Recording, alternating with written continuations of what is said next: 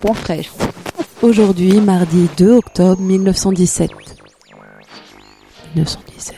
Elles sont pas très fraîches ces nouvelles. Les nouvelles pas fraîches. La revue de presse décalée dans le temps de Radio Ems. Aujourd'hui, mardi 2 octobre 1917.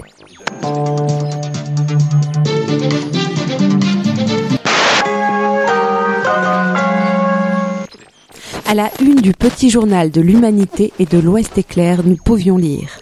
Tous les éditos se penchent sur l'affaire Bolo, une histoire trouble entre un banquier et la presse et quelques argents détournés.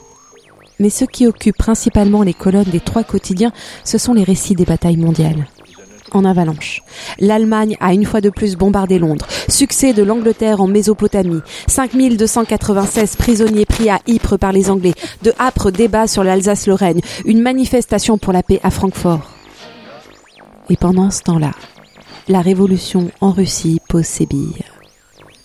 Mais vous le savez, ce qui intrigue, Titi, notre revue de presse décalée, c'est les petits entrefilés, les faits divers, les annonces saugrenues et autres publicités qui font l'histoire. Alors pour vos oreilles, voici les nouvelles pas fraîches du mardi 2 octobre 1917. Pioché dans le petit journal. Plus de café crème après 9 heures. Hier matin, les célibataires qui se sont levés un peu plus tardivement que de coutume ont eu une désagréable surprise lorsqu'ils ont voulu commander au bar leur café crème habituel le patron de l'établissement regardait la pendule et comme 9 heures étaient sonnées, force lui était de se conformer à la circulaire ministérielle qui interdisait dans les cafés la vente du lait après 9 heures du matin et de refuser la consommation commandée. Piqué dans Ouest Éclair. Réclame le cinéma chez soi. Le cinéma est entré dans nos mœurs. On ne peut plus vivre sans lui. Et quand Par nécessité. On ne peut plus aller à lui il vient à vous. Les romans cinéma sont nés de ce besoin devenu instinctif qu'a le public maintenant de vivre ou de revivre à la maison les émotions des films d'aventure.